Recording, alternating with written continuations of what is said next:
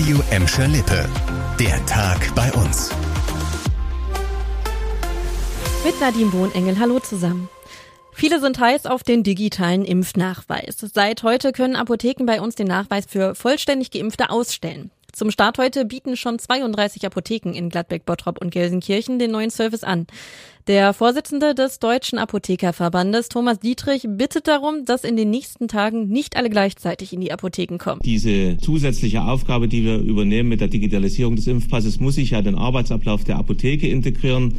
Und da ist es wichtig, dass wir vielleicht etwas langsamer anfangen. Die Apotheken müssen sich an diesen neuen Ablauf gewöhnen. Die müssen diese Sachen umsetzen. Insofern ist es wirklich hilfreich, wenn nicht alle sofort heute oder morgen kommen.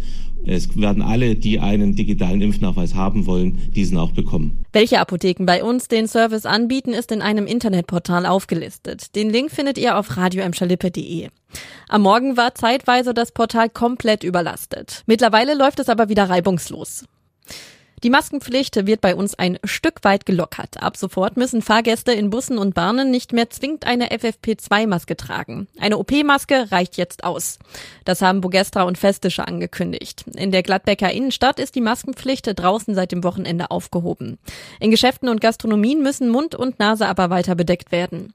Auch bundesweit wird immer mehr über ein Ende der Maskenpflicht diskutiert. Bundesgesundheitsminister Jens Spahn sagte den Zeitungen der Funke Mediengruppe dazu, dass er ein schrittweises Ende für denkbar halte. Schalke macht sich fit für die neue Saison. Erstmal stehen heute die Corona-Tests bei der Mannschaft an. Morgen und übermorgen folgen die Leistungstests. Da die zweite Liga schon am 23. Juli startet, fiel die Schalker Sommerpause diesmal extrem kurz aus. Das hat auch Vorteile. Schließlich dürften viele Spieler kaum an Fitness verloren haben. Am Donnerstag steht dann das erste Training auf dem Programm, das wohl mit Zuschauern stattfinden soll. Die Fans dürften dabei nicht nur einige Neuzugänge, sondern vor allem auch Spieler, von denen sich Schalke eigentlich noch trennen möchte, begrüßen. Die ersten Spiele bestreitet Schalke Ende Juni. Heute Morgen hat es auf der A31 einen Unfall gegeben. In Höhe der Ausfahrt Gladbeck sind zwei Autos zusammengekracht. Dabei wurden drei Menschen verletzt. Unter den Verletzten war auch ein fünfjähriges Kind.